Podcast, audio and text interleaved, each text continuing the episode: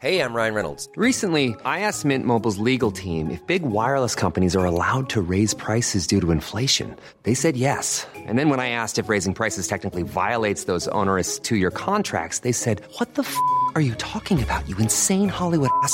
So to recap, we're cutting the price of Mint Unlimited from $30 a month to just $15 a month. Give it a try at mintmobile.com slash switch. $45 upfront for three months plus taxes and fees. Promo rate for new customers for limited time. Unlimited more than 40 gigabytes per month. Slows. Full terms at mintmobile.com.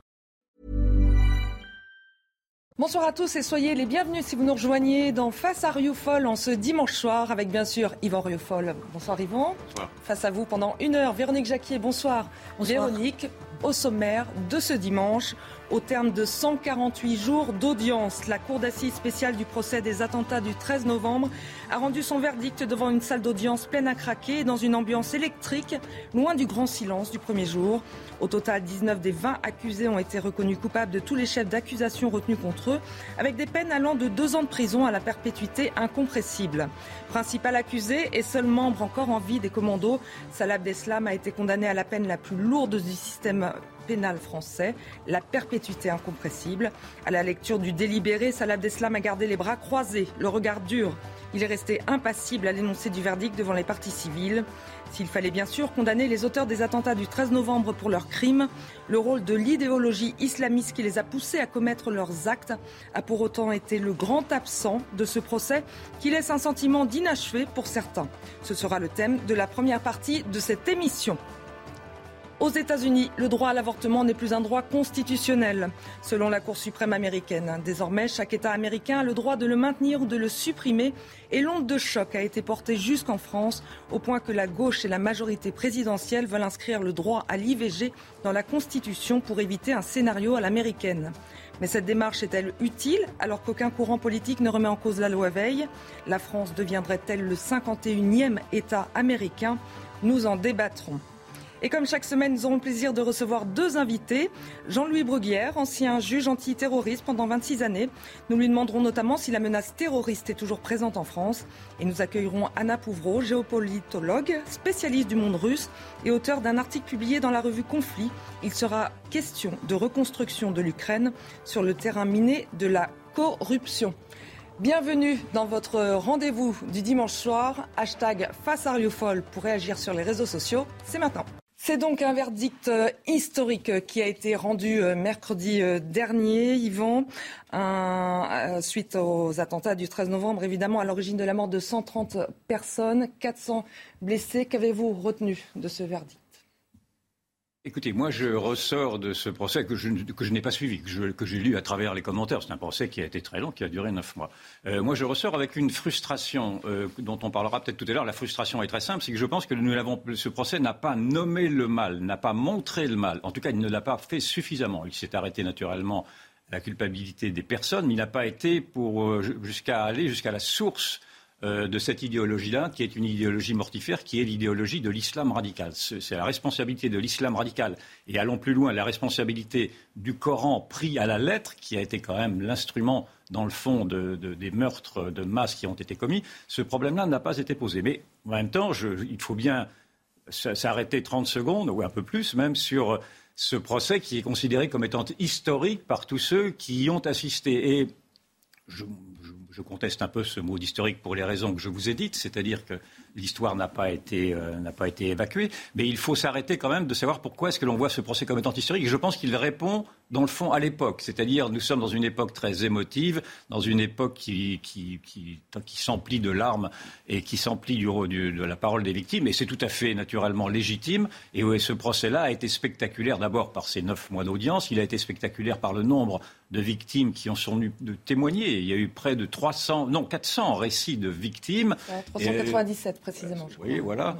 Euh, et, donc, euh, ce procès correspond en effet à ce qu'attend aujourd'hui une époque qui veut voir maintenant dans la justice une sorte de thérapie de groupe. Et il est vrai qu'une une véritable communauté affective s'est créée au cœur même de tous ceux qui assistaient à ce procès. Et on a même vu que parmi, il y a eu quelques acquittés qui comparaissaient libres. Ceux-là sont tombés dans les bras des partis civils avec euh, un débordement d'émotions. Ce débordement d'émotions, il est tout à fait caractéristique de notre époque qui, en effet, ne veut plus voir que la parole de la victime et qui s'arrête simplement à ce stade-là. C'est tout à fait honorable, mais je pense encore une fois qu'il faut aller un peu au-delà. Mais constatons malgré tout que c'est un procès qui a été très bien tenu. C'est le président euh, du tribunal a évité de faire une justice spectacle. Il est resté quand même dans le droit en ne jugeant que des personnes et des actes, mais sans aller au-delà. Et, il est vrai que le, reproche que je fais de ne pas avoir été à la source de, cette idéologie, malgré tout, il faut, faut, convenir que les avocats généraux ont posé le problème de cette idéologie-là. C'est-à-dire l'un des avocats a, dit, a bien dit que l'islamisme djihadiste était en cause et son essence même était de tuer les innocents. Euh, ils ont parlé de la banalité du mal qui avait été évoquée par Anna Arendt. Ils ont même été jusqu'à dire que ces accusés n'étaient pas des cas sociaux, parce que c'est souvent ce que l'on entend dire, que l'excuse sociale de ceux qui commettent des actes tels, les, avocats généraux ont été remarquables de ce point de vue-là, c'est-à-dire qu'ils les ont présentés ces accusés comme, étant, comme ayant eu une enfance plutôt heureuse dans, dans des familles structurées. Mais quand ils se sont demandé pourquoi des jeunes Européens tuent des jeunes Européens, c'est en effet une question qu'on peut se poser, ils n'ont pas eu la réponse. Or, la réponse est précisément, de mon point de vue en tout cas, que ces jeunes Européens ne se sentaient pas européens. Ils se sentaient précisément d'une autre culture, d'une autre civilisation, d'une autre idéologie. Et c'est en ceci que je suis terriblement frustré, même si je, vois également que euh, Salah Abdeslam, qui au tout début de l'audience, euh, le premier jour, euh, de septembre s'est dit soldat de l'État islamique, indifférent à la justice des hommes et patati et patata. Euh, au dernier moment, dans, la dans, le dernier jour des audiences, il s'est excusé. Euh, peut-être même a-t-il écrasé une larme, on pleure, beaucoup, et, il s'est apitoyé sur son sort, sur son sort surtout. mais en tout cas, il s'est excusé. Donc on a bien vu tout de même que ce, procès, cette grande thérapie, a, montré qu'il n'y avait pas de héros. En tout cas, qu'il n'y avait pas de héros chez ceux-là même qui voulaient tuer au nom de l'islam. Donc voilà, on peut reconnaître ce point-là, si vous voulez, à, ce procès. Mais encore une fois, je trouve que la justice, ce n'est pas un médicament. La justice, ça doit être euh, rendu au nom naturellement des actes commis, mais aussi euh, au nom de ce qui pouvait euh, susciter ces actes-là. Or, la justice s'est arrêtée au seuil, si je puis dire, euh, de, cette, investigation. Et je me demande si cette justice ne s'est pas arrêtée parce qu'elle, pour une sorte de peur collective, a désigné plus, spécifiquement quel était le mal. En fait, la, justice a jugé des faits et non pas de l'idéologie. Est-ce que vous, finalement, euh, vous faites allusion au procès Nuremberg où là, il était question de remettre en cause et de juger cette, euh, le nazisme. Exemple, non, mais je, je peux comprendre en effet. C'est-à-dire qu'il manquait à ce procès une, euh, une volonté politique. Je n'accuse pas du tout les magistrats. Je n'accuse, c'est pas ce que je veux dire. Mais euh, il y avait quand même il y a eu une volonté de ne pas trop creuser le sujet, parce qu'en effet, quand vous voulez vraiment mettre en accusation une idéologie, et quand le nazisme qui a perdu la guerre a été mis en accusation, il y a eu le procès de Nuremberg, qui a décortiqué quel était le mal du nazisme, en allant jusqu'à décortiquer le mal qui s'arrêtait notamment à Mein Kampf, le livre, le livre.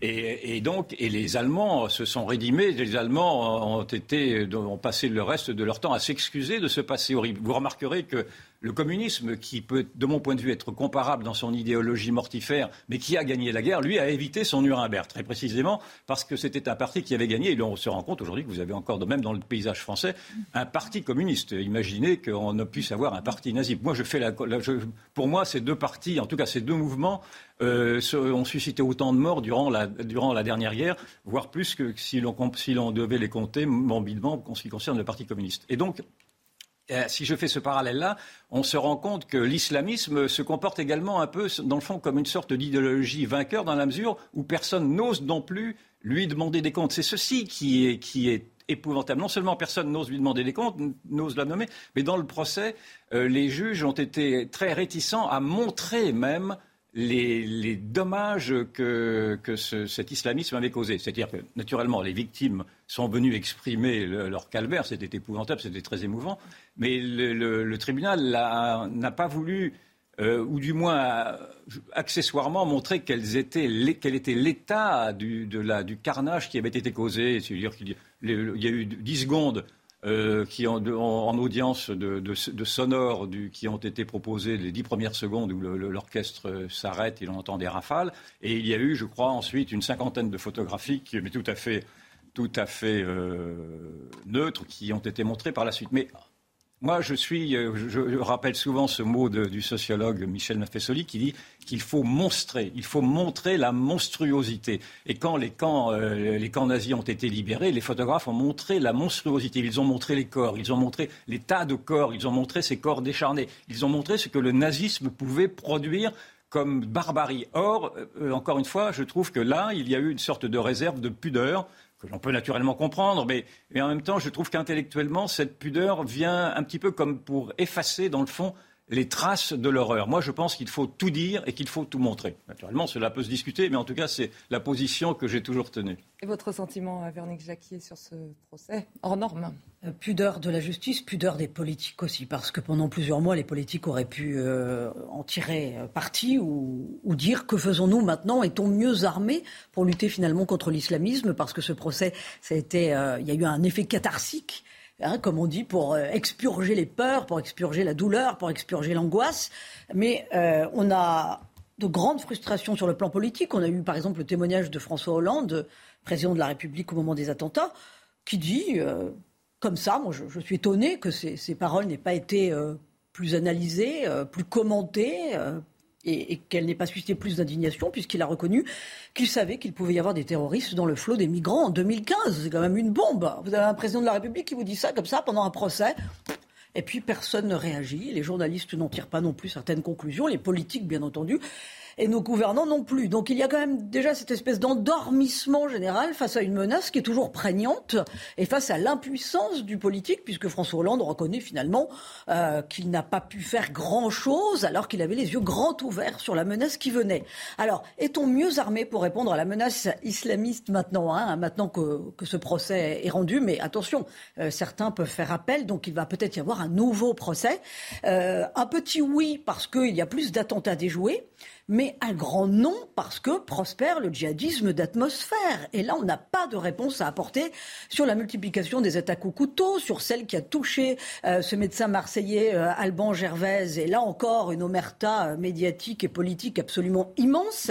Et puis, il n'y a pas non plus de questions qui ont été posées sur la haine de la France que, que, qui, était suscitée par, par ce procès, par ces gens qui se présentaient comme des combattants de l'État islamique. Comment fait-on pour endiguer sur notre territoire cette haine de la France. Je rappelle que la question est d'autant plus prégnante euh, que l'insoumis euh, Éric Coquerel est maintenant président de la commission des finances à l'Assemblée nationale, que c'est un homme qui était dans une manifestation euh, contre l'islamophobie, mais qui n'a qui n'a jamais caché ses accointances avec le communautarisme. communautarisme dit aussi une façon de s'acoquiner avec l'islamisme à travers des positions électoralistes. Donc, toutes ces questions sont posées à nos politiques. Euh, et puis enfin, Eric Coquerel, Eric Coquerel que je vais y arriver, c'est aussi celui qui assume l'occupation de la basilique Saint-Denis euh, par un collectif de sans-papiers. Donc, il y a quand même euh, beaucoup de travail à faire collectivement en disant on est capable de nommer un ennemi et on est capable tous d'apporter une réponse. Sinon, ce procès, pour moi, c'est le procès de nos dénis qui sont euh, toujours euh, sur la table et surtout de nos lâchetés dont on n'est pas sorti. A priori, Eric Coquerel s'en tiendra au budget hein, euh, oui, en principe, mais justement, c'est une épreuve de vérité. Ça va être très intéressant de voir ce qui va se passer à l'Assemblée, justement avec la prise de responsabilité de certains insoumis à des postes clés.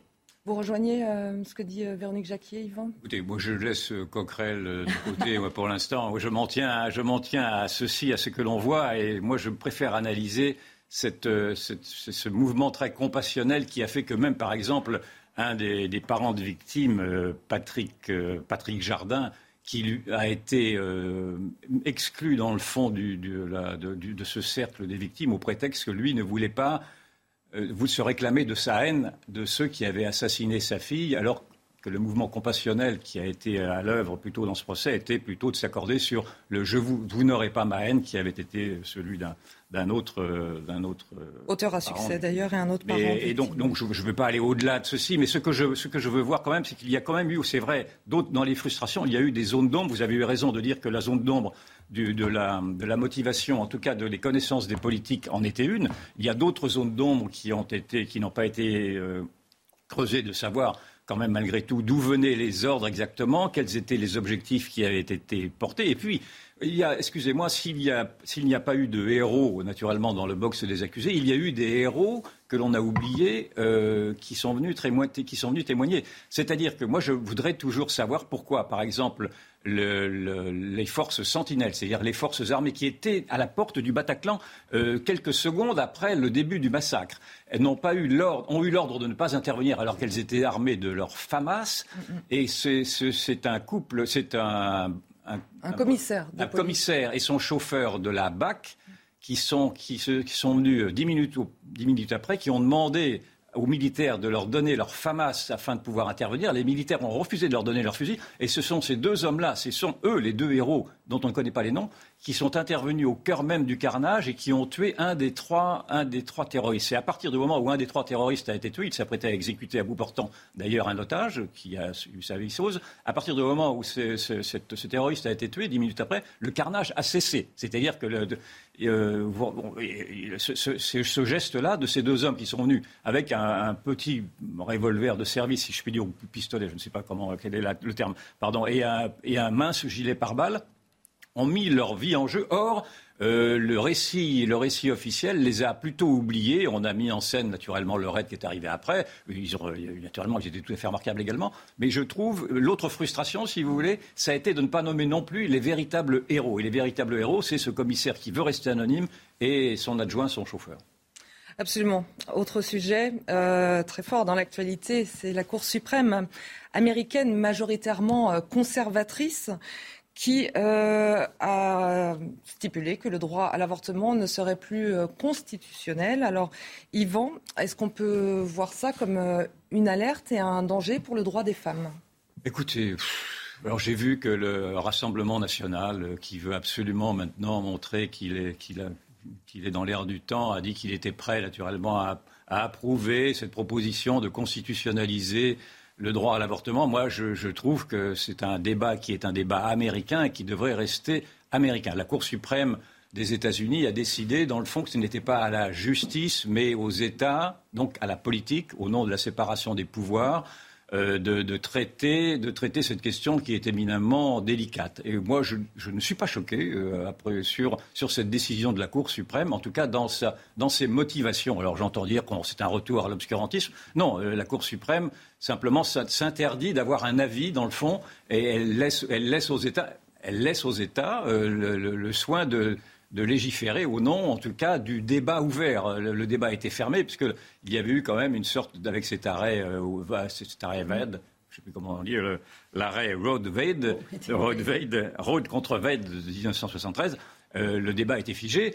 Et, par une sorte de pouvoir des juges euh, omnipotent. En tout cas, c'est moi, c'est le sentiment que j'en retire. Et donc, je ne participe pas au fait que ce serait un retour à l'obscurantisme, mais, mais en effet, il y aura des États qui, qui, qui, qui pourront il y a déjà maintenant interdire. De, de nombreux États qui, euh, qui, se sont précipités pour interdire. C'est tout à fait blâmable, mais c'est encore une fois, c'est un débat qui concerne les États-Unis. Or, ce qui m'inquiète, ce n'est pas. Alors, bon, déjà, euh, ceci est, est, une chose acquise, mais ce qui m'inquiète, c'est cette influence, cette perméabilité aujourd'hui du progressisme américain dans le, auprès de la gauche française, parce qu'il n'y a pas que cette situation-là qui, qui, me fait dire que nous pourrions devenir un 50, peut-être même, sommes-nous déjà un 50e État américain? 51e. 51e, pardon. C'est que depuis quelque temps, et on, en parle souvent ici, l'idéologie woke, l'idéologie déconstructive, l'idéologie de la cancel culture, c'est-à-dire cette idéologie qui, qui, qui, est une sorte de suprémacisme euh, des minorités et qui veut que les cultures occidentales s'effacent au prétexte qu'elles auraient fauté, au prétexte que les minorités seraient victimes. Il a toujours ce, discours victimaire qui emplit, qui euh, les assises et qui emplit maintenant tous les discours. Je trouve qu'il y a une perméabilité qui est très inquiétante au cœur même de l'éducation nationale, parce que qui est le nouveau ministre, euh, et qui a été formé aux États-Unis, amène avec lui également cette idéologie. qu'il y a eu la, marche des fiertés samedi dernier, et j'ai vu que Pape Ndiaye a tweeté, au nom de l'éducation nationale, euh, l'éducation nationale en première ligne pour la lutte contre les LGBT-phobies. Mais que vient faire l'éducation nationale, excusez-moi, euh, dans la lutte contre le LGBT-phobie. Ça voudrait dire que l'éducation nationale se prêterait, et en effet elle se prête, à des lobbies homosexuels. Je n'ai rien contre, contre, les, ces, mouvements-là, naturellement, mais ils n'ont pas leur place, a priori, ça peut se discuter, mais pour moi, ils n'ont pas leur place au cœur de l'éducation nationale. Et ce même Papa India, dit que les programmes maintenant d'éducation nationale doivent s'ouvrir, doivent également au réchauffement climatique et à, tout ce qui envahit le discours commun. Je trouve que là, il y a cette influence. Je, mets ceci sur le compte de cette influence du progressisme américain qui arrive jusque dans l'école. Et je trouve ceci dangereux, d'autant plus que l'on voit à travers euh, l'Ukraine, on en parlera tout à l'heure avec nos invités, que là aussi, les États-Unis jouent un jeu très personnel qui, mettent en, œuvre leurs propres intérêts financiers et leurs propres intérêts militaires, mais au détriment, me semble-t-il, de, des initiatives européennes et au détriment de la souveraineté française. Donc voilà, tout, ça me fait dire aujourd'hui que nous ne prenons pas garde au fait que cette influence du progressisme américain est en train euh, de nous rendre euh, de nous rendre moutonniers, dans le fond, auprès de ces idéologies que je vois comme étant très contestables. Et vous, Véronique Jacquier, euh, cette, euh, cet avis de la Constitution américaine, est-ce que vous craignez que, en France, enfin en tout cas, est-ce que vous soutenez euh, le, le, fait qu'on inscrive dans la Constitution française je suis d'accord avec Yvan. Je pense que ce n'est pas transposable la, la, décision de la la, Cour suprême euh, américaine euh, et qu'il y a dans notre pays du coup une hystérisation du débat. On n'est plus capable de débattre. Euh, ça, ça devient tout de suite hystérique. Et pour moi, c'est une défaite de la pensée. Je pense que sur un sujet aussi grave, on doit être en capacité quand même de débattre. D'abord, il faut regarder la situation américaine. certes, les juges qui composent la Cour suprême sont en majorité conservateurs. Alors, il y a une partie de l'opinion américaine, les démocrates notamment, qui ne qui ne pardonne pas à Donald Trump hein, d'en avoir fait rentrer trois, trois juges conservateurs en cinq ans. Euh, ça, c'est une chose. Donc, il y a déjà une guérilla politique. Mais derrière, il y a une volonté de la droite religieuse, parce que les Américains sont beaucoup plus religieux que les Français, effectivement, d'œuvrer à la défense de la vie. C'est-à-dire qu'aux États-Unis, vous avez maintenant la moitié du pays euh, qui est divisé hein, entre les pros et les anti, et ça va aggraver les fractures. Alors, euh, ça, c'est une chose. Mais vous avez une partie des Américains qui pensent que la défense de la vie avant la liberté de la femme, euh, que la défense de la vie est sacrée. En France, on n'a plus le droit de tenir ce discours-là. Forcément, la liberté de la femme est sacrée et l'enfant à naître ne représente plus rien. L'enfant à naître n'est même plus un sujet, c'est même, n'a même plus de statut. Bon, moi je pense qu'on devrait être en capacité quand même de débattre sur cette question. Je vous rappelle quand même que Simone Veil, euh, dont les progressistes d'ailleurs font une égérie, en 74, quand elle a voulu cette loi sur l'avortement, c'était, dit-elle, pour éviter, éviter justement qu'il y ait plus d'avortements. Elle disait que c'était un drame, que ça resterait toujours un drame. Et en 2008, quand elle est rentrée sous la coupole de l'Académie française, elle s'est de nouveau prononcée en disant quelle tragédie qu'il y ait autant d'avortements alors qu'on facilite la contraception. Donc il y a quand même des questions qui se posent par rapport à l'avortement. Et ce qui me fait sourire, c'est que aux États-Unis, alors certes, ça, ça induit beaucoup de radicalité et, du coup, c'est moche de voir autant de violence hein, des deux côtés d'ailleurs. Euh, mais on est capable quand même d'en débattre. Alors qu'en France, il y a cette omerta, cette chape de plomb. Si vous avez le malheur, comme François Bayrou ou Bruno Retailleau, de dire que peut-être c'est pas bien de vouloir faire la même chose qu'aux États-Unis, on vous prend pour euh, un, facho conservateur. Euh, mais l'ironie dans notre pays, c'est que si la majorité euh, euh, de, présidentielle veut constitutionnaliser la défense de l'avortement, ça passe forcément par un débat. Pourquoi? Parce qu'il y a deux solutions pour mettre l'interdiction de l'IVG dans la Constitution. Déjà, quand on révise la Constitution, on touche quand même à quelque chose de, sacro-saint. Hein. Mais il y a deux possibilités. C'est soit euh, l'Assemblée nationale et le Sénat sont capables de voter la même chose sur le même texte et ce texte est soumis à référendum. Or, un référendum, ça veut dire qu'on est capable d'en débattre, qu'on donne la liberté au peuple de dire s'il est d'accord ou pas. Pour l'instant, j'ai pas vu, euh, j'ai pas vu le, gouvernement ou l'exécutif dire on va discuter de cette chose-là. C'est-à-dire non, finalement, plus personne n'a le droit de penser et on vous dit comment il faut penser et pourquoi c'est bien. Voilà. Et la deuxième solution pour constitutionnaliser l'avortement, c'est évidemment la réunion du Congrès à Versailles et le fait que le texte soit voté au 3 5 On est loin d'en être là et surtout, surtout, ça voudrait dire de toute façon qu'on est capable d'en débattre et on n'est plus capable d'en débattre. C'est là que, que les choses me semblent graves dans notre pays. Donc quand vous dites qu'on n'est pas capable d'en débattre, ça veut dire qu'on pourrait revenir, euh, selon vous, sur cette euh, loi Veil? Mais, mais ce n'est pas la question en France. On n'a pas la mentalité des Américains. On est dans un monde post-chrétien en France. Aux États-Unis, ils sont imbibés de christianisme. Ils sont, euh, d'ailleurs, les évangéliques, par exemple, étaient vraiment fer de lance pour la défense de la vie, ce qu'on appelle les pro-life. beaucoup sont, 80% sont évangéliques, 50% sont catholiques. En France, ce n'est plus un sujet. Donc pour moi, c'est on met en pâture un tel sujet sociétal pour faire oublier tous les manquements de la majorité présidentielle en ce moment. Enfin, franchement, pour moi, c'est une manœuvre de diversion. Le sujet n'est pas d'actualité dans notre pays. Et donc, euh, selon vous, Yvan, il faut s'éloigner de l'idéologie américaine oui, mais c'est il faut il faut la prendre en compte dans la mesure où effectivement le, féminisme américain qui rejoint le féminisme euh, européen et français réclame se réclame du droit des femmes à disposer de leur corps. C'est tout à fait intéressant. Personne ne remet en question la liberté des femmes, mais le droit des femmes à, à disposer de leur corps, c'est autre chose. C'est-à-dire que ça, devient presque un droit irréfragable.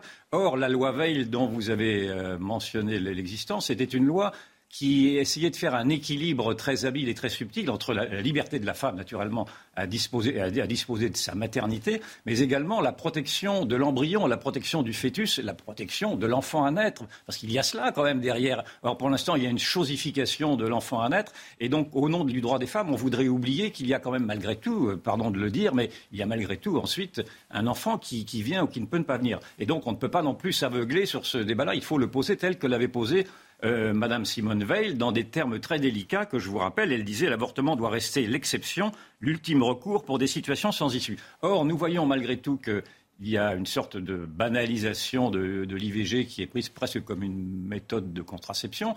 Euh, L'IVG a été porté très récemment de 12, de 12 semaines à 14 semaines.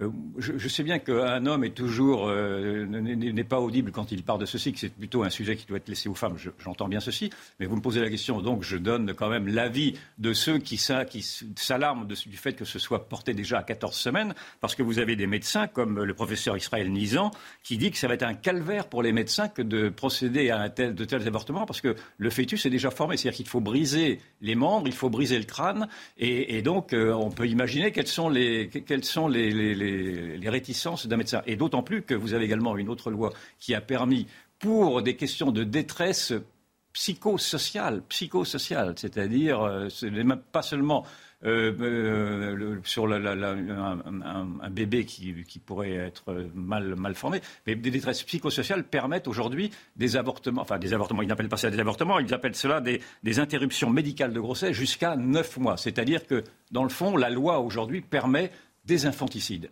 et parce que effectivement le droit pénal euh, n'accorde aucune, euh, aucune, euh, aucun statut au fœtus, qui est une chose qui, peut naturellement être ne pas avoir le droit à la vie. Et moi, je trouve qu'il y a là quand même malgré tout une dérive, pardon, et je pense qu'il est bien que le débat soit posé, en tout cas posé. Je n'ai pas de solution, je n'ai pas de certitude. J'entends bien la détresse des femmes, mais également j'entends bien quand même cette sorte d'inhumanité qu'il y a à vouloir toujours poursuivre plus loin au nom du droit des femmes, qui, serait un droit qui écarterait tous les autres. Un dernier mot pour conclure. Euh, juste une précision aux États-Unis, le délai moyen pour l'avortement, parce que c'est pas la même chose entre les États. Le Mississippi, par exemple, c'est 15 semaines, mais le délai moyen dans certains États, c'est 24 semaines. 24 semaines, c'est-à-dire 5 mois. Voilà, c'est énorme. Donc, euh, euh, aux États-Unis comme en France, peut-être faudrait-il œuvrer pour la protection des femmes, parce que rappelons quand même que euh, souvent, non seulement c'est un drame, mais les hommes derrière n'ont pas non plus conscience, quand ils poussent les femmes à avorter, que c'est un double drame. C'est la fin de cette première partie. Restez bien avec nous sur CNews. On revient juste après la pause. De retour dans Face à Rioufol avec euh, cette fois euh, deux invités. Nous accueillons euh, Jean-Louis Bruguière, ancien juge antiterroriste. Vous l'avez été entre 1981 et 2007. Vous êtes auteur de Les Voix de la Terreur aux éditions Fayard avec comme sous-titre Menace, faille, l'ancien juge dit tout. Nous allons voir si vous nous dites tout. Yvan, c'est à vous.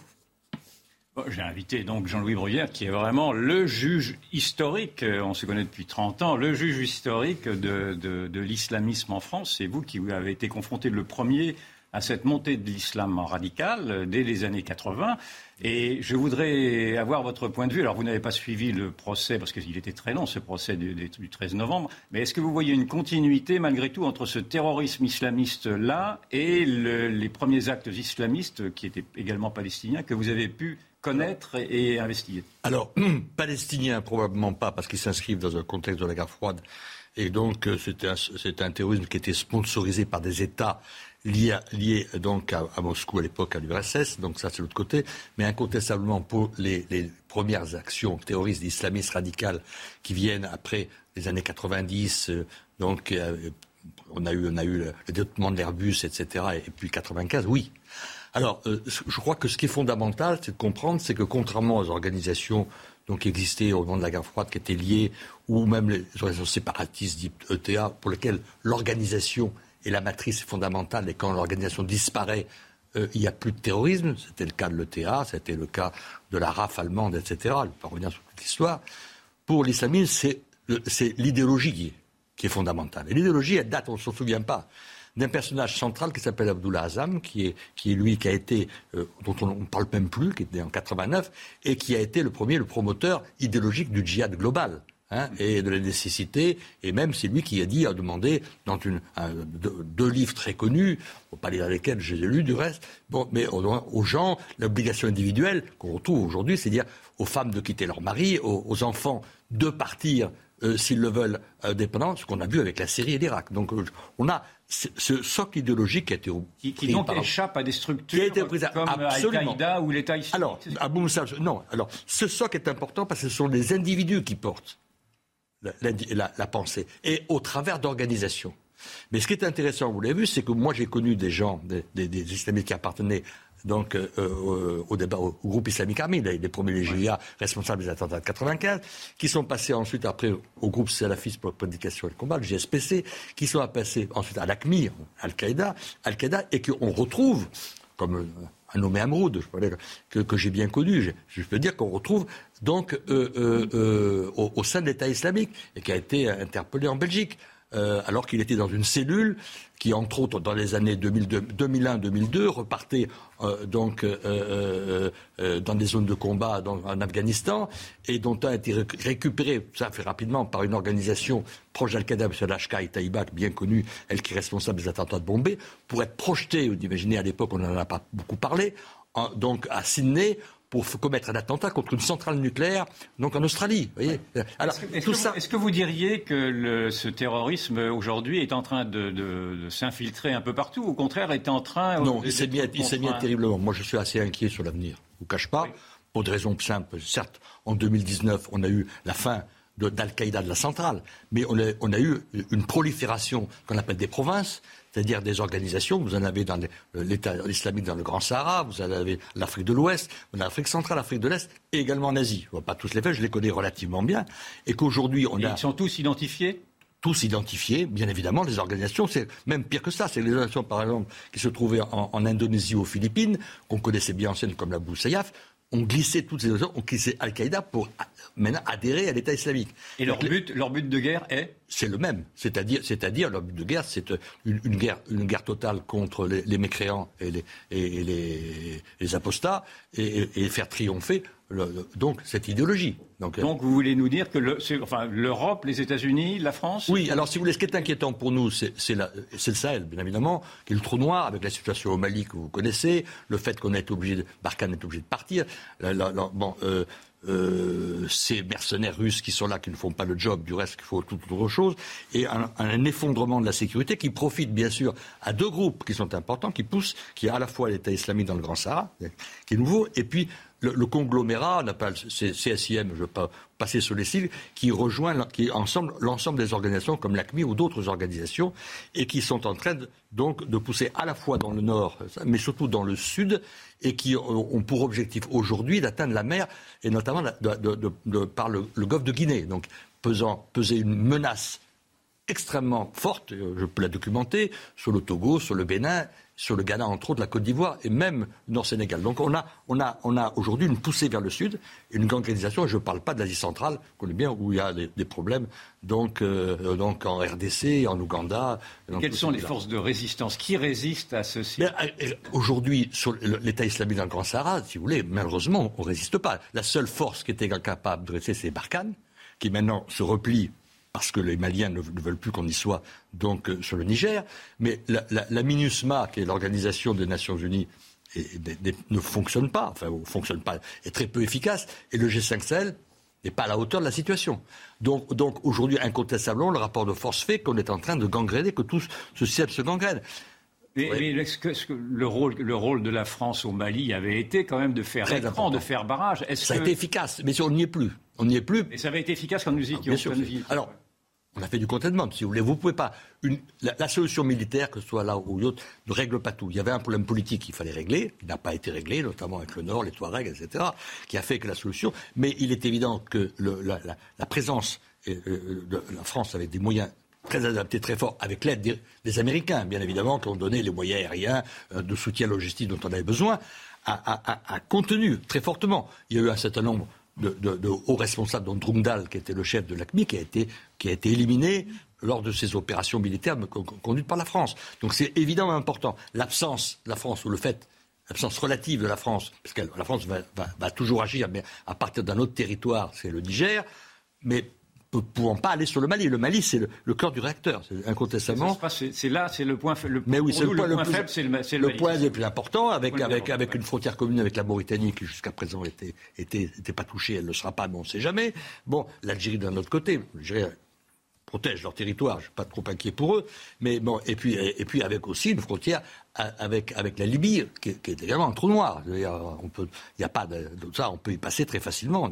Bon, donc, donc on a un ensemble qui extrêmement faible, et où aujourd'hui, aujourd'hui, je ne suis pas certain que les capacités militaires que nous avions jadis aujourd'hui puissent faire le même travail, au moins de containment, que l'on faisait et, que cela profite à ces organisations qui vont, qui vont, qui vont proliférer. Je dis proliférer à partir, donc, continuant dans, dans, ce sanctuaire, mais qui est une problématique parce que c'est quand même euh, euh, c'est l'arrière-cour de l'Europe. Hein, je veux dire, c'est la profondeur stratégique de la France. C'est pas contestable. Pour nous, c'est évidemment un sujet d'inquiétude important. Je ne dis pas qu'il y a une relation mécanique entre la situation et de futurs attentats, mais il est certain que l'aspect général que je décris, pas connu, est, préoccupant préoccupant, même si aujourd'hui, fort heureusement, il ne se passe rien dans ce pays, et, bon, et que la, maison est bien tenue, et que notre service font leur travail. Mais le contexte géopolitique, et en tout cas donc, euh, sur la situation du terrorisme mondial, et, notamment les capacités euh, d'action de l'État islamique par ces, provinces, et ces actions, plus les relations qui se font donc avec des organisations criminelles de plus en plus importantes, ce qui est assez compliqué, fait que ça effectivement il y a, un autre élément marginal certes, pas c'est le problème de l'Iran avec le Hezbollah. Le Hezbollah, on sait que dans certains pays, le Hezbollah qui a des capacités d'action, notamment par des Libanais chiites implantés depuis très longtemps dans, certaines régions de l'Afrique de l'Ouest, on, l'a eu en RCA il y, a, il, y a, 4 ou 5 ans où il y a eu, c'est documenté, je peux en parler, même les Nations Unies en ont parlé, il y a eu un groupe qui était complètement manipulé par la force Al-Quds, donc, hein, et qui a mené des actions à partir du Soudan, terroristes sur le sol. Donc voilà, alors c'est marginal certes, mais dans le contexte global avec la, problématique iranienne, euh, on peut euh, le problème, c'est tout à fait différent parce que le Hezbollah, ça n'a rien à voir avec l'islamisme radical, c'est pas, pas l'idéologie, c'est des raisons, pour des raisons de nature géopolitique ou politique. Voilà. Je, rappelais donc euh, en vous présentant que cela fait 30 euh, ans aujourd'hui que vous avez désigné l'islam radical comme étant une menace. Et depuis 30 ans, euh, vous nous décrivez en fait un islam radical qui ne cesse de, de s'installer, qui ne cesse de gagner des territoires et donc qui, ne cesse de, de, ne pas avoir, si je puis dire, de résistance, en tout cas du monde occidental. Est-ce que le monde occidental est armé, a bien, a bien saisi quelle était la menace, ou est-ce que le monde occidental alors, si vous a baissé les bras? alors, moi, je peux vous dire qu'avant 2001, les États-Unis étaient, aux abonnés totalement absents. il a fallu qu'ils. Je sais, on va pas revenir sur l'histoire. Depuis 2001, bien évidemment, ils ont rattrapé. Vous avez vu ce qu'ils ont fait. Peut-être pas non plus. Peut-être parce que l'intervention en Syrie en Irak est une véritable erreur, puisque, évidemment, ça a installé Abou Moussa al-Zarqawi et l'islamisme radical en Syrie et en Irak. On va revenir sur l'histoire 2003-2004. Moi, j'ai eu les filières irakiennes, tous ces gens, etc., qu'on a combattus. Ça, c'est sûr. On a incontestablement, les Américains ont élever leur niveau de technologie. Euh, euh, et nous, depuis 2015, ça, ce sont les leçons qu'on a tirées, des, lacunes, des, problématiques en matière de technologie, l'absence également euh, aujourd'hui. On est, on dans un tourisme numérique, incontestablement. C'est, L'État islamique en a profité énormément de mon époque, à mon époque, ça n'existait pas. Ça, on a changé. Vous avez bien dans ce domaine. On a également, également euh, le, problème, les problématiques. On va voir, on en parlait, c'est vrai, de la reconnaissance faciale, des nouvelles technologies permettant d'avoir des, capacités de, détection, de filtration de masse, notamment dans, des flux. On ne peut pas les avoir parce que on a, on a, que n'ont pas les Britanniques, mais en, Europe, on a des problèmes avec de régulation, de protection des données, qui fait qu'avec la RGPP et autres, tout ça est très compliqué. Donc on est en train, je veux dire, euh, d'ajuster le curseur, mais entre sécurité collective et protection des libertés individuelles. On regarde les grands critères européens qui ont été donnés par le Conseil de l'Europe ou, la Commission de Venise, avec pour lequel j'ai travaillé. Donc ça, c'est un, vrai sujet, mais euh, euh, on a incontestablement, je, suis très court, augmenté nos moyens technologiques qu'on n'avait pas upgradés, et on a une coopération technique et, en matière de renseignement entre nos grands partenaires britanniques, qui n'ont le Brexit n'a rien à voir, et américains et autres, qui, qui n'a rien à voir. Ce qui fait qu'aujourd'hui, je pense qu'une opération enfin, du type 13 novembre ne serait pas possible parce que les, capteurs, les capacités de détection en amont sont maintenant permettent absolument, ça ne peut pas, notamment avec les, moyens de la LSA américaine. Merci beaucoup pour euh, tous ces éclairages. Monsieur Bruguière, je rappelle euh, votre euh, ouvrage Les Voix de la Terreur aux éditions Fayard. Et nous avons le plaisir d'accueillir Anne Pouvreau. Vous êtes géopolitologue, spécialiste du monde russe. Et vous avez publié Les Russes et la sécurité européenne aux éditions L'Armatan et le système Légion. Et puis vous avez écrit notamment dans la revue Conflit un article intitulé Reconstruction de l'Ukraine, l'aide financière occidentale face au trou noir de la corruption. Yvan, pourquoi avoir euh, voulu inviter Anna Pouvreau? Parce que j'ai lu votre article euh, qui, avait un angle original sur le problème posé par la corruption, sur l'aide déversée à l'Ukraine, l'aide militaire, l'aide financière, mais qui en même temps vous vous interrogez de savoir si cette aide allait arriver à à destination euh, ou destinataire à cause de cette corruption qui gangrène et d'ailleurs la Russie et l'Ukraine. C'était un, angle original. Et donc j'ai eu la curiosité de, je ne vous connaissais pas, de vous appeler et de vous inviter pour que vous nous expliquiez, vous êtes spécialiste de la Russie, euh, spécialiste de l'Ukraine, géopolitologue, et que vous nous expliquiez ce conflit qui est un peu manichéen, bien entendu. Et j'aurais voulu savoir... Euh, si, si, déjà, à travers par exemple la réunion des pays de l'OTAN cette semaine, qui ont à nouveau décidé de mettre au pot, si je puis dire, et d'alimenter à nouveau des aides financières et des aides militaires. Est-ce que est-ce que l'on ne peut pas craindre une sorte d'engrenage infernal dans cette guerre qui ne semble pas finir? Euh, Évidemment, et le, bilan euh, à ce jour euh, du conflit qui a débuté le 24 février dernier, après l'invasion de la Russie, de l'Ukraine, est effroyable. Le bilan humain. Euh, le, bilan humain, donc c'est un véritable carnage, une véritable boucherie. Et là. se dénombre comment Alors les forces ukrainiennes perdent 200 euh, hommes, 200 soldats euh, par jour. C'est la même chose du côté russe. Donc, si vous voulez, là, on est, on est sur un rythme de 6000 soldats ukrainiens par mois et à peu près 6000 Russes. Donc, on est né, après quatre mois de conflit, à 25 000 soldats ukrainiens morts au combat et 25 000 forces russes. Euh, mortes également euh, sur ce champ de bataille. Et comment s'équilibrent pour l'instant les forces? Est-ce que vous croyez, par exemple, à une victoire de l'Ukraine, ce que l'on entend chez les commentateurs occidentaux? Alors, il est évident que la, Russie a, gagné, euh, a, eu des gains territoriaux, mais moi, je vois cela en, en, termes de, de, pertes humaines, et je me dis en neuf mois, puisque le secrétaire général de l'OTAN euh, nous a annoncé qu'il fallait euh, se préparer à ce que le conflit euh, s'installe dans la durée. Dans neuf mois, si le président Zelensky déplore 100 000 soldats ukrainiens morts, et ce sera pareil du côté russe, est-ce qu'on peut parler de, victoire en Ukraine avec un, tel rythme de, de, pertes humaines?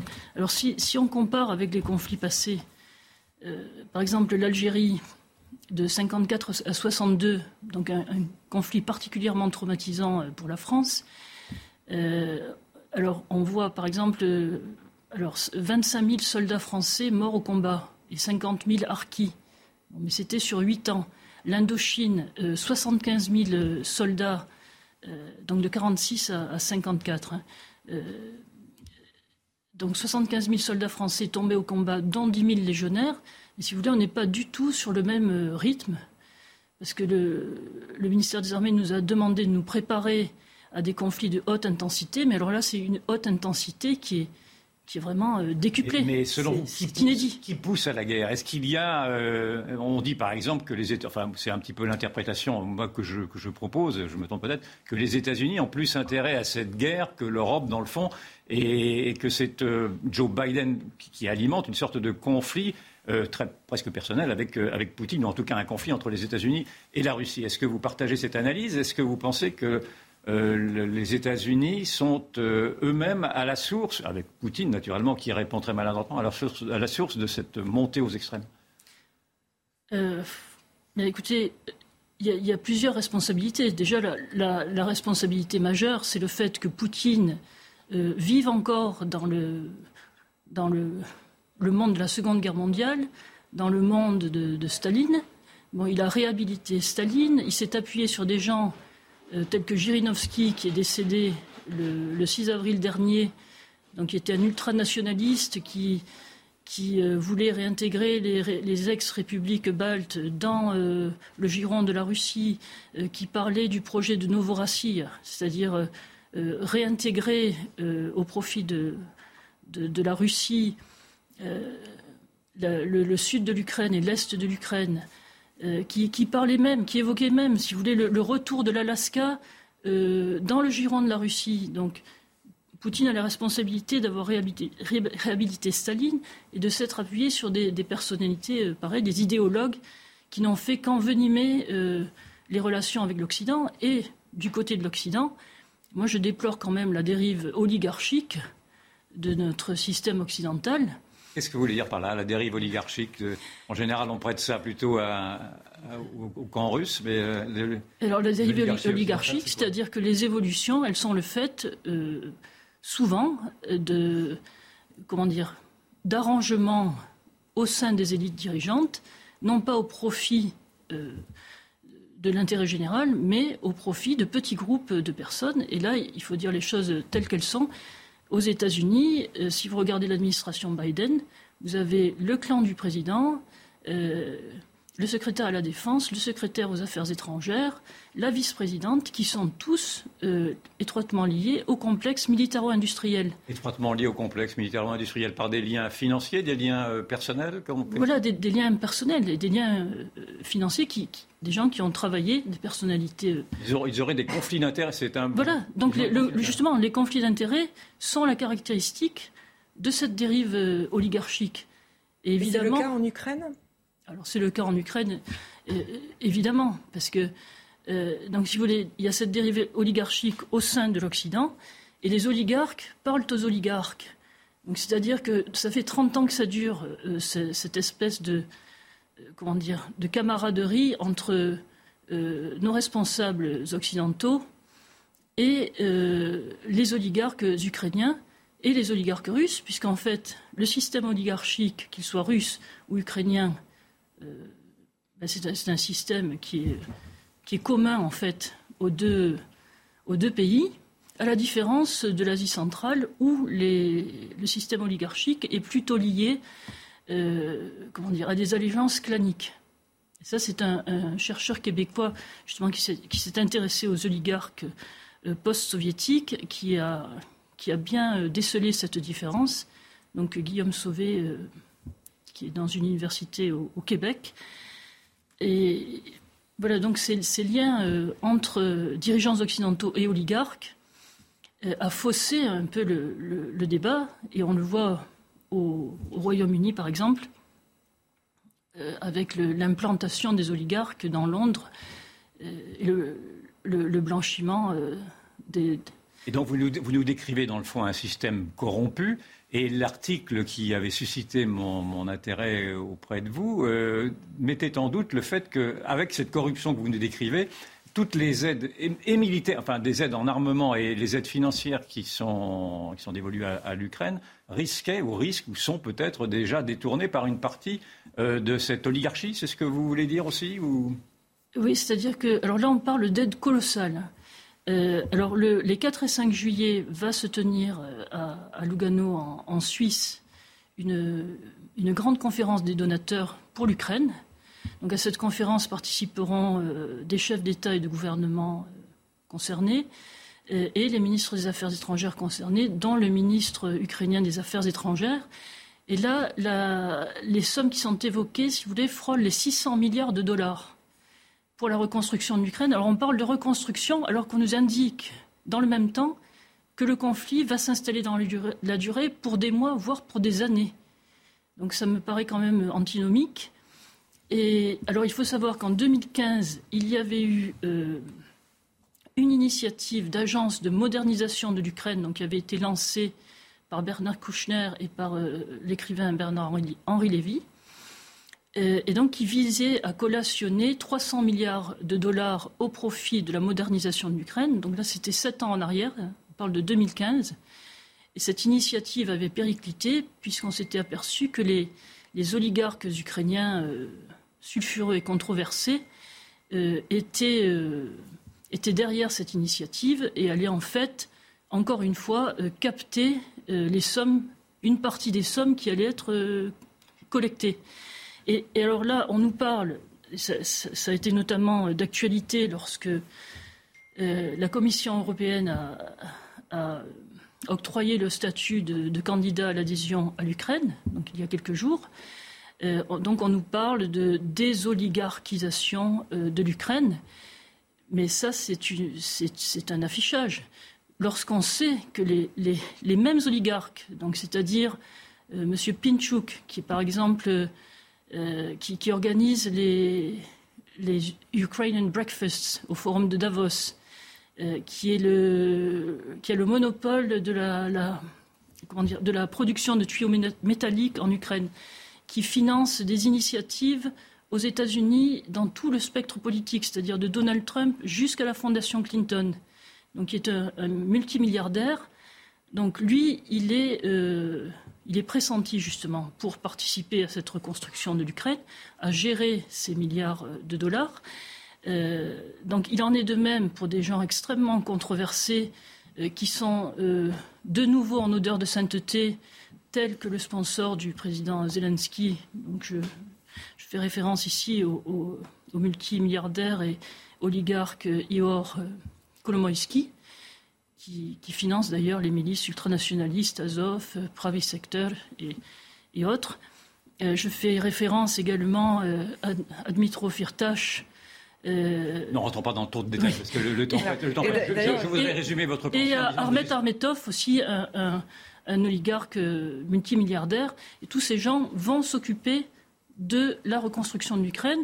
Et c'est à eux, en fait, que va revenir le fait, le, le, privilège de, euh, de gérer, et non pas des milliards de dollars, mais des centaines de milliards de dollars, puisqu'on nous parle de 600 milliards de dollars, alors que l'Europe occidentale est en train de, de, comment dire, de sombrer dans une récession euh, économique euh, absolument inouïe. J'ajoute pour la compréhension des spectateurs que dans le rapport 2021 de l'organisme Transparency International, euh, L'Ukraine est classée au 122e rang mondial sur 180 euh, en matière de corruption. Merci infiniment Anne Pouvreau pour euh, cette analyse. Merci juge Bruguière d'avoir accepté notre invitation. C'est la dernière de la saison de Face à Rioufol. Yvan, bonnes vacances. Véronique Jacqui, bonnes, vacances. à vous et à, Merci. la rentrée. Merci pour votre bienveillance et on vous retrouve évidemment fin août sur CNews en attendant. L'info continue sur CNews. Retrouvez tous nos programmes et plus sur cnews.fr. Planning for your next trip? Elevate your travel style with Quince. Quince has all the jet setting essentials you'll want for your next getaway, like European linen, premium luggage options, buttery soft Italian leather bags, and so much more. And is all priced at 50 to 80% less than similar brands. Plus, Quince only works with factories that use safe and ethical manufacturing practices. Pack your bags with high-quality essentials you'll be wearing for vacations to come with Quince. Go to quince.com/pack for free shipping and 365-day returns.